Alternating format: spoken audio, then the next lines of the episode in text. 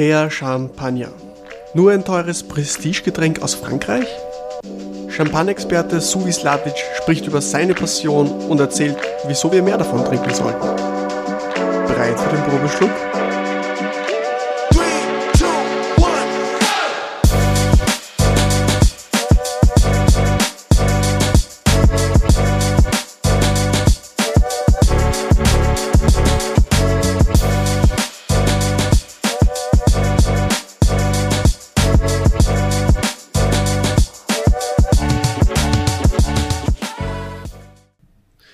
Glaube ja, eines der bekanntesten Getränke der Welt, Champagner, oder? Mit wem kann man das sonst äh, besprechen oder durchgehen, als wie mit dem Champagne-Ambassador und Champagne-Experten Subis Latic, oder? Was sagst du so? Mit wem kann man das sonst so machen in Österreich? Schwierig, ja, oder? Mir fallen schon, fallen schon ein paar Menschen ein, die sich mit dem Thema auseinandersetzen, aber äh, ich rede immer sehr gerne über dieses Thema, weil es wirklich tagtäglich äh, eins ist und ich hatte das Glück, diesen Titel zu gewinnen 2000 und 15 Österreich und 2016 Europameisterschaft, was das höchste ist, also höher wie das geht es nicht, es gibt keine Weltmeisterschaften. Und äh, seitdem bis heute äh, beschäftige, beschäftige ich mich täglich mit dem und vor allem habe hab ich selber im Sortiment zwischen 50 und 60 äh, verschiedene Produzenten. Und Champagne ist ein Tag, Teil des Lebens, ja. Cool. Du hast ja was Feines vorbereitet, was wir währenddessen jetzt verköstigen dürfen. Mhm. Ähm, was ist es? Ähm, Gibt es vielleicht eine kleine Geschichte dahinter oder? Das ist jetzt ein, ein, ein Champagner, der eigentlich mich jetzt in den letzten Wochen voll abgeholt hat, oder, ein Champagneproduzent. Äh, es handelt sich um Lasso, das ist ein Recolteau Manipulant, also mhm. ein Winzer-Champagner. Übrigens auf der Etikette neben den Lotnummer ist, sind diese Abkürzungen RM für Winzer, NM für Negociant Manipulant, also Händler die auch eigene mhm. Rebberge haben oder nur vermarkten. Und das hat mich insofern abgeholt, weil ich bin auf das aufmerksam geworden, weil der mit allen drei Arten des Champagneverschlusses arbeitet. Einmal ganz urtraditionell werden die Flaschen mit Schnüren verschlossen, das mhm, nennt sie Le ja. Ficelage. Mhm. Dann mit der Agrafe, also mit der Klammer. Und dann mit dem, was wir kennen, das ist dieses Muselet, was übrigens in sehr vielen Fachzeitschriften als Agraffe bezeichnet wird, dieses Drahtkörbchen mit dem Plack drinnen.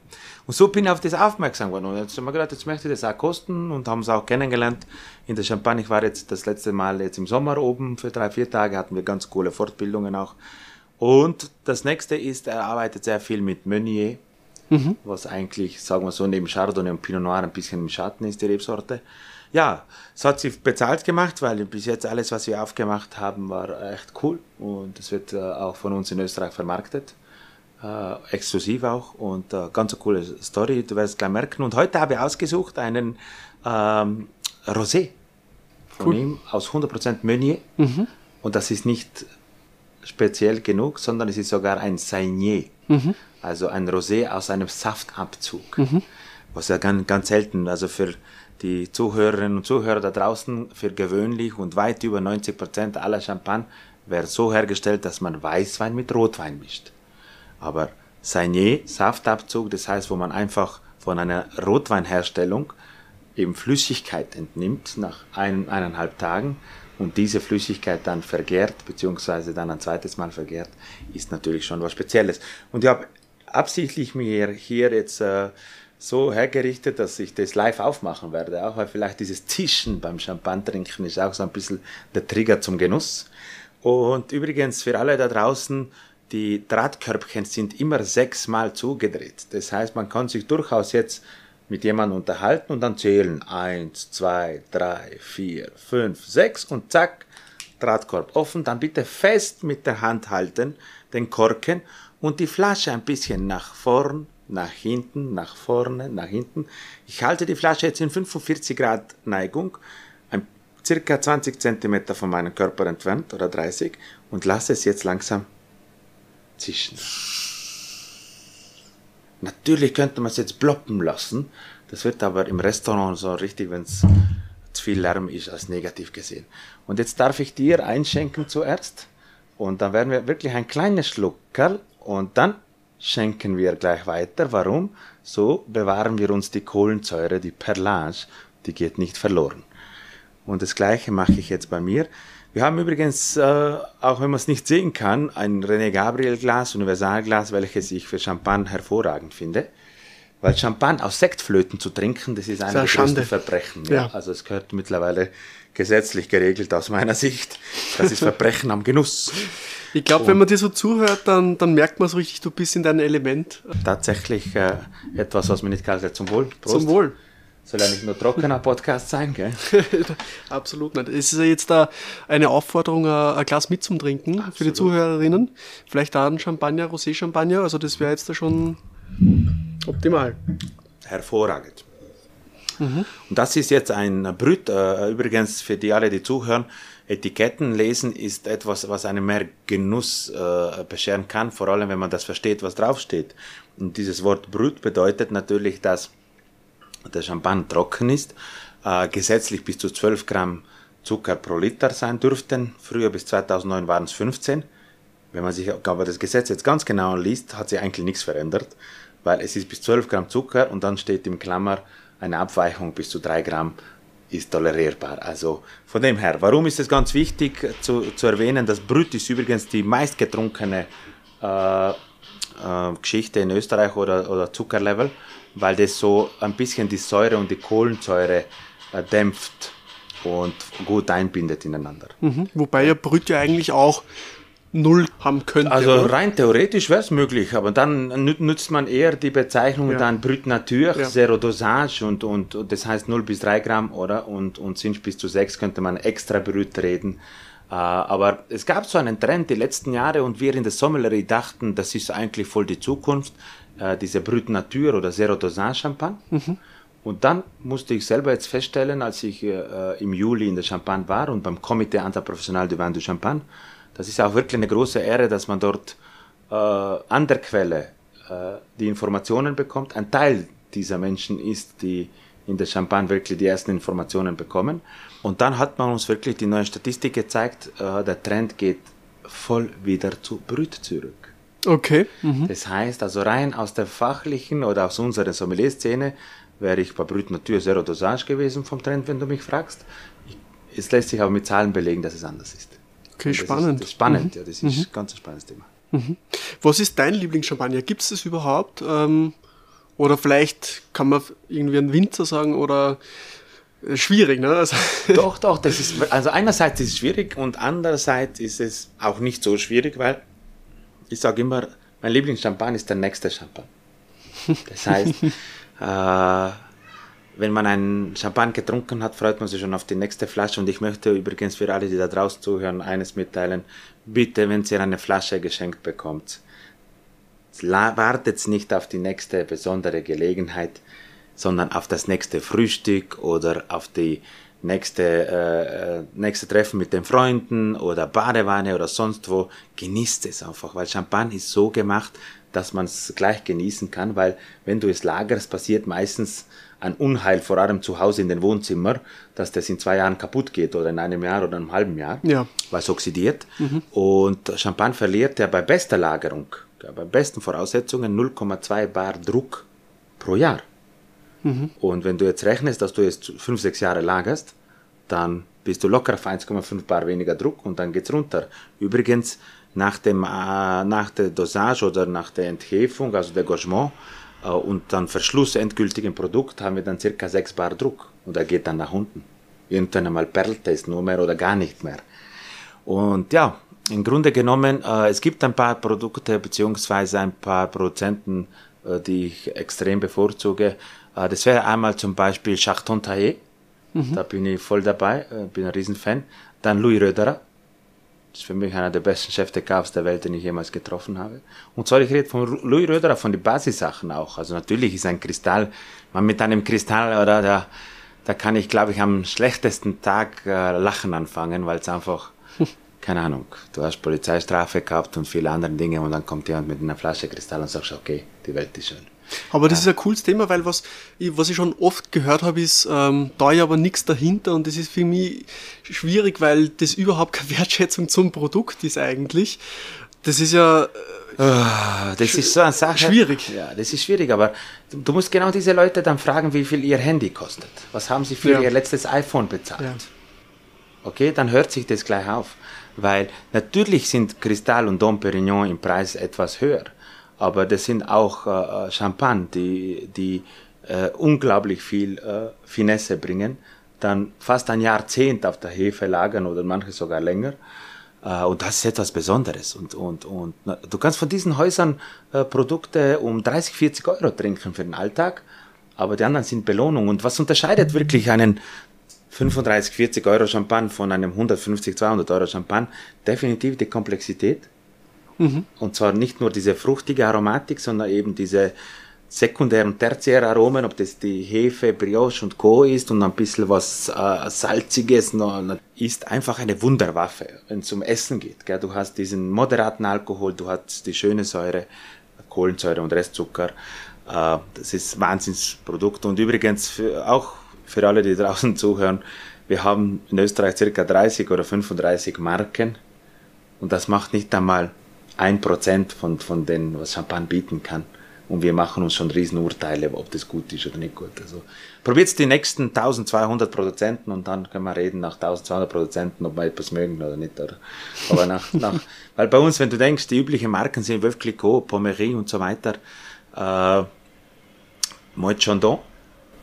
Und das ist auch gut so. Übrigens, es gibt auch keinen Supermarkt-Champagne. Gell? Es gibt Champagne, der im Supermarkt verkauft wird, aber die, das Produkt an sich ist das gleiche wie im Restaurant. Nur Achtung, die Lagerung. Im Supermarkt ist im Stadionlicht immer stehend. immer stehend und über 20 Grad mhm. zu warm. Und leider Gottes sind es sehr oft, wenn Aktionen sind, Rückholaktionen von irgendwo, beziehungsweise irgendwelche Kommissionsware, die schon länger steht. Und dann kann es schon gefährlich werden. Deswegen rate ich euch, geht bitte in den Fachhandel. Kauft euch in der Vinothek oder beim Weinhändler des Vertrauens eine Pulle Shampoos. Weil jeder, der beim Discount meint, jetzt Silvester und Weihnachten den Reibach zu machen mit Rabatte und Co., kriegt um das ganze äh, gleiche Geld viel mehr Qualität im Fachhandel. Also gerade auch bei uns ist das Thema. Gott sei Dank verkaufen wir viel Champagner, da sind wir sehr stolz drauf. Cool. Was macht eigentlich die Region so besonders? Du hast vorher diese salzigen Böden angesprochen, diese Kalkböden, ähm, auch diese kühle Region was ist für dich der Hauptunterschied zu allen anderen Regionen, wo Cava, Franciacorta, Prosecco, Sekt äh, angebaut wird oder vinifiziert wird? Was macht für dich den, den größten Unterschied? Da, würde, äh, da wäre am besten, äh, es so zu sagen, am besten man fährt nach Reims, also nicht Reims, sondern Reims. Mhm. Und dann geht man in dieser Kreidekeller, in die Creers. Das ist quasi die Stadt Reims, die, die existiert zweimal. Einmal oben und einmal ist die Stadt komplett untertunnelt mit diesen Kreidekellern. Mhm. Und da hat man sich früher versteckt. Also während dem Krieg hat ein zweites Leben drunter stattgefunden mit Friseur und Restaurant und Schule und alles. Und heutzutage werden dort äh, Champagne gelagert. Und wenn du dir diese Kreide da ansiehst, dieser Boden, der unheimlich äh, äh, äh einzigartig ist. Äh, in manchen äh, Parzellen gibt es bis zu über 90 Prozent Calciumcarbonat, also einfaches Salz. Mhm, mhm. Dann Überleg dir einfach, wenn Menschen 400 Jahre lang, über 400 Jahre lang nur Schaumwein machen, wie gut sind sie in dem, was sie tun? Was ich in Österreich sagen muss, wir haben in Österreich tolle Sektproduzenten, aber ich finde es echt unfair, wenn man diese dann äh, quasi als Österreichs Antwort auf Champagne darstellt, dann macht man einfach Druck weil unsere Winzer haben nicht die, die, diese Böden und das Klima und auch nicht das Know-how von, der, von der Champagne, aber sie machen einen sehr guten österreichischen Sekt. Ja, und vor allem, es ist ja nicht so alt eigentlich, die österreichische Absolut. Sektkultur. Das, ist das, ja das wollte ich jetzt gerade sagen. Ja. Du siehst es jetzt mit der Sektpyramide. Die ja. Sektpyramide ist eine super schöne Ableitung der Champagne beziehungsweise von Burgund, ja, oder? Ja. Da geht's ja genau in die Richtung und ich finde es auch super, dass Österreich sich so weiterentwickelt. Aber zurück zum Thema, äh, das, das ist ganz, ganz wichtig, äh, dass man die Aspekte mit dem Boden sieht, dann mit dem Know-how von Jahrhunderten und dann noch dieses äh, Prinzip, dass ganz viele Menschen einfach Trauben produzieren und die anderen konzentrieren sich auf, auf die Produktion des Schaumweines. Und dieser Markenschutz, gestern in einer Bäckerei passiert, dass ich eine Champagnestolle kaufen könnte. Dann mhm. habe ich ein Foto gemacht davon, habe sie umgedreht, habe von den Zutaten ein Foto gemacht und habe auch vor Ort das gelesen. Und in den Zutaten war kein Prozent Champagne drin. Das okay. heißt, viele andere Branchen wollen mit dem Begriff Champagne, und übrigens, vielleicht fällt es auf, ich sage nicht Champagner, weil Champagner ist ein Unwort, Wenn man im Duden nachschaut, ist Champagner nur ein Schaumwein aus Frankreich. Das ist der Schaumwein aus Frankreich. Man trinkt okay. in die Region, Raphael. Ja, ja, ja, Jetzt ja, auf, auf den Punkt recht, zu bringen, gell, weil mhm. sonst springt es den Rahmen. Liebe Leute da draußen, habt ihr euch jemals gefragt, dass man über 100 Weine gleichzeitig im Glas haben könnte? Und die meisten von euch haben das schon getrunken. 100 Weine in einem Glas. Über 100 Weine. 150 Weine. Das ist Champagner. Es werden ja hunderte von Parzellen selektiert und dann in dem Verschnitt, in der Assemblage mit berücksichtigt. Das ist einfach unglaublich. Du trinkst Geschichte. Du trinkst einzigartiges Terroir. Du trinkst über 100 verschiedene Weine. Wie günstig ist das Produkt eigentlich? Absolut. Und man Aufwand. kriegt ja so viel Champagner um einen Preis, das glaubt ja fast keiner. Absolut. Jeder denkt bei Champagner oder bei Champagne, wie du immer sagst, mhm. immer an teuer ähm, 50 plus. Es gibt ja super Champagner für wenig Budget. Auf jeden Fall. Also unser günstigster Champagner für Endverbraucher hier mhm. in der Winothek ist 37 Euro. Wahnsinn. Okay? Und wenn du das trinken möchtest in der Winothek, dann werden, wird 9 Euro Korkgeld verrechnet, aber dafür kriegst du es serviert, kriegst du deinen Snack oder eine Kleinigkeit äh, dazu zu, zu essen Uh, und dann knapp Mitte 40 Euro trinke eine Flasche Champagner. Bitte, was kosten die durchschnittlichen Smaragde oder so, sonst welche Weine aus Österreich? Mhm. Deswegen, diese uh, Ausrede, Champagner ist teuer, kann ich echt nicht gelten lassen, weil der Preis ist ziemlich ähnlich an vielen anderen Weinen. Natürlich gibt es Ausreißer, Claude de Menil, uh, Claude Ambonnet von Krug oder sonst mhm. was, oder, oder Kristall und Dom Perignon. Okay, Leute, jeden sein Fetisch. Gell? Ich habe immer gesagt, ich mache mir keine Sorgen über diese Menschen, die Weine über, keine Ahnung, 50 Euro aufwärts trinken oder über 20 Euro aufwärts trinken. Und wenn es 5000 Euro für eine Flasche ist und 50.000 für eine Flasche. Was es ergibt? Ich mache mir Sorgen für Menschen, die diese Weine trinken, die es im Discount in der untersten Salage gibt, die 2,99 kosten. 1,99 oder sonst was. Dort reden wir schon, dass die Währung, mit der man bezahlt, nicht Euro ist, sondern Gesundheit. Mhm. Und vor allem, die Weinqualität, was ja viele eigentlich gar nicht wissen, die was ja am meisten tut, ist ja gerade die ersten paar Euro. Also, oder? Was, was willst du sagen? Also zwischen 10 und, und 15 Euro das ist schon so ein wahnsinniger Qualitätsunterschied. Absolut. Ich sage immer, also wenn, äh, bitte kauft ja nichts unter 5 Euro in den Supermärkten. Also 5 bis 10 Euro findest du auch im Supermarkt schon was ordentliches. Ja, ja, unter ja. 5 Euro wird es echt, echt dramatisch im Supermarkt. Bei den Weingütern gibt es sogar unter 5 Euro. Ich kenne im Weinviertel ein paar Weingüter, wo ein grüner Veltliner 4,50 Euro kostet oder 4,90 Euro und wirklich ein sehr schöner Wein zum Trinken ist und ein sauberer Wein und alles. Aber generell, wie du sagst, zwischen 10 und 15 Euro kriegt man wirklich eine sehr schöne Flasche. Und wenn man sagt 20, 25 Euro, wow, da geht schon nach oben, richtig nach oben. Und wenn ich heute jetzt beim Champagner äh, äh, mir denke, dass da mehrere Jahre dauert, bis diese Flasche auf den Markt kommt, also drei Jahre, fünf Jahre und so weiter, und das Ganze, dann ist der Preis gerechtfertigt. Leider Gottes, immer wieder frage ich mich in Fünf-Sterne-Hotels vor allem, wie kann man für ein Zimmer 600 Euro pro Person verlangen pro Nacht und am Frühstück den günstigsten Frizzante servieren, was es überhaupt gibt. Also so eine 2-Euro-Flasche, 3-Euro-Flasche. Mhm. Da, da, würde der, dem Gast aus Respektgründen würde ich ein Glas Champagner, und zwar günstigen, weil Champagner kann man übrigens ab 14,90 Euro schon kaufen und, und 20 äh, Euro, 25 Euro, es gibt alles. Gell? Auch der Discount macht da ganz klare Geschichten. Viele von euch haben sich gefragt, Mai, wieso gibt es kein Hofer Champagner oder kein Lidl Champagner oder sonst was. Nicht, dass ich mache für niemanden hier Werbung oder sonst was. Die machen das unter den sogenannten MA, das nennt sich Marc d'Acheteur, eine Fantasiemarke für Eigenmarke. Mhm. Und dann kaufen sie die Flasche für 6,50, 6,90, 7,50 Euro. Dann geben sie sie im Geschäft für 14,90 raus und der Kunde rennt mit dem Karton außer und sagt sich, yes! geil! Und ich sage, ja, geil, das ist wirklich gut. Das, ist, das kann für das Geld ist das gut, weil du musst immer das Verhältnis sehen. Ist das jetzt etwas, was 10, 15 Euro kostet? Was erwarte ich mir das? Oder war das eine 100 Euro Flasche? Mhm. Was erwarte ich mir dafür? Und das, das ist das Nächste. Aber ja, das Thema wird, glaube ich, endlos sein, aber ich merke einfach, Gott sei Dank, die letzten Jahre, da muss ich wirklich Holz klopfen, dass Österreich sich Gott sei Dank immer mehr besinnt und wir sind Platz 17 im Champagner-Export. Das heißt, und natürlich weiter weit vor uns in unser Nachbar Deutschland Platz 3. Und Platz 1 ist Großbritannien oder USA zum Beispiel, ist auch sehr stark, starker Konsument von Champagner. Was ja viele nicht wissen, was ja sehr interessante, ähm, interessanten Punkt gefunden habe im, im Studium, haben wir erfahren, dass in gewisse Länder, wie zum Beispiel in Russland zum Beispiel, gibt's ähm, ja, Schaumweinproduzenten oder zumindest äh, importieren sie den, Schaumwein und die etikettieren mit Champagne und alles, was von der Champagne kommt, schicken sie sofort wieder zurück.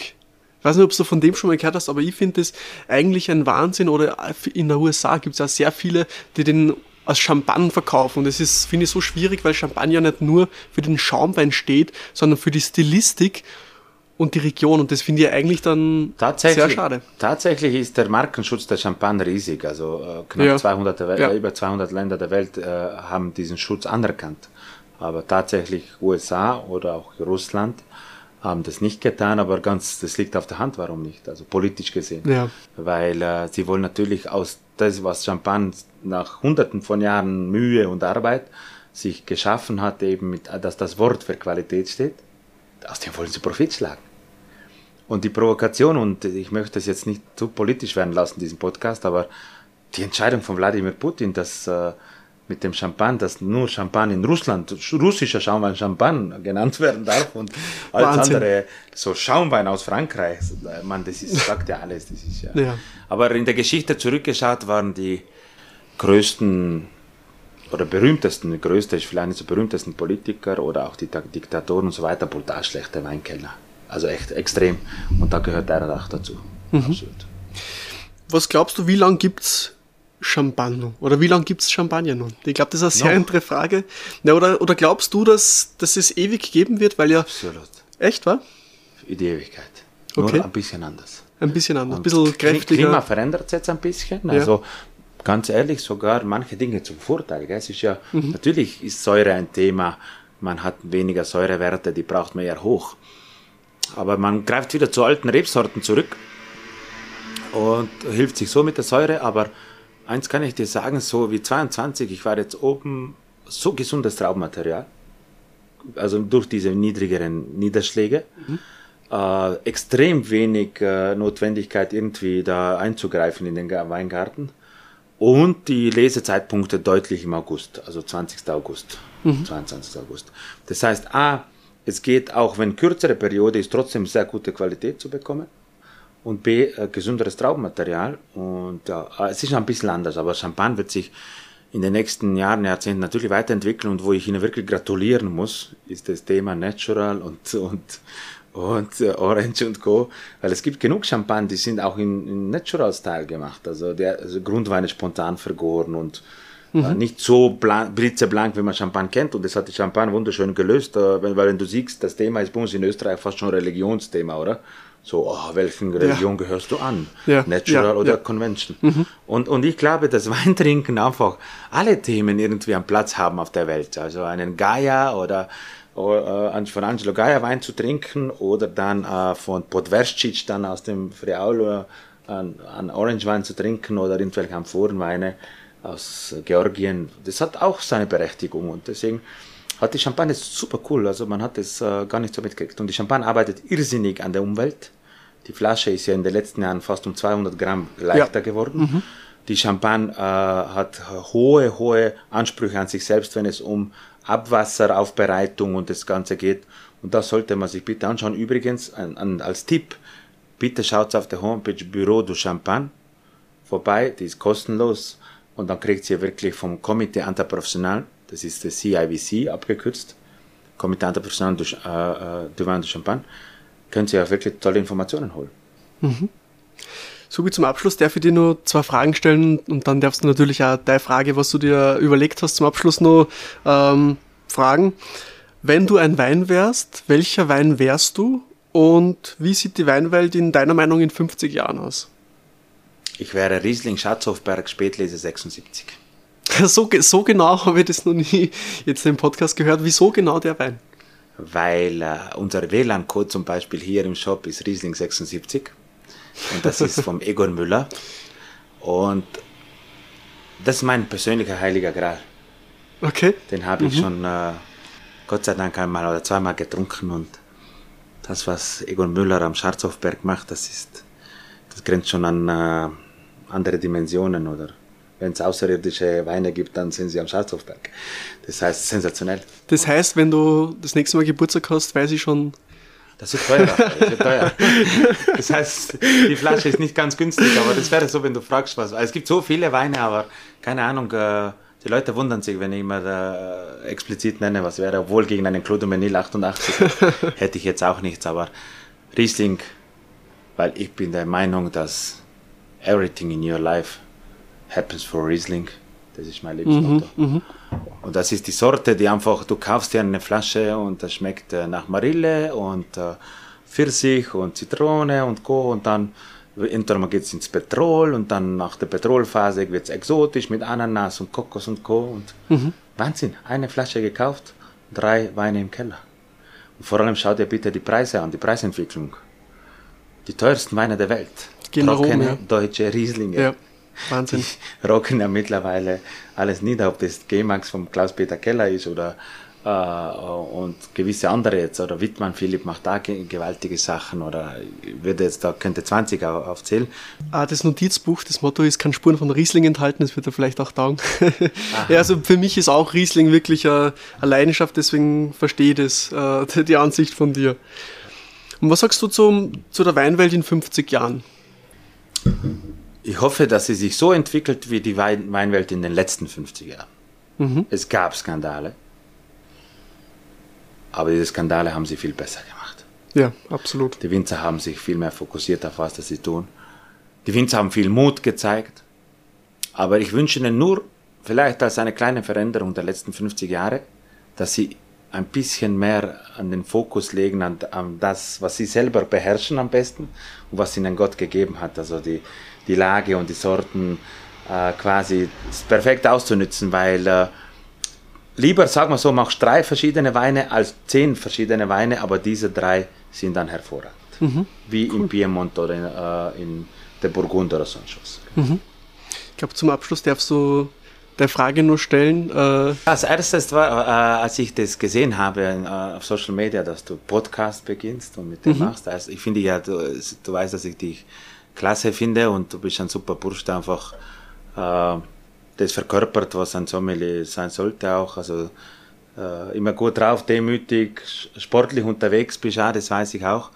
Und meine Frage für dich wäre, wenn du die Liebe zum Wein messen würdest vor ein paar Jahren, wo du angefangen hast, und zu dem Bewusstsein von heute, wo wäre das auf einer Skala von 0 bis 10 vor Jahren und jetzt? Wo bist du jetzt? Vor Jahren hast du angefangen im, äh, vielleicht so, ich trinke gerne mal ein Muscatella, mhm. Sauvignon Blanc was und wo bist du jetzt hingelandet? Also vielleicht auch, wo ist dein, wo, wo, wo befindest du dich jetzt mit deinem Trinkfetisch und wo geht deine Reise hin? Was sind deine Weine, wo dich jetzt abholen? Spannende Frage.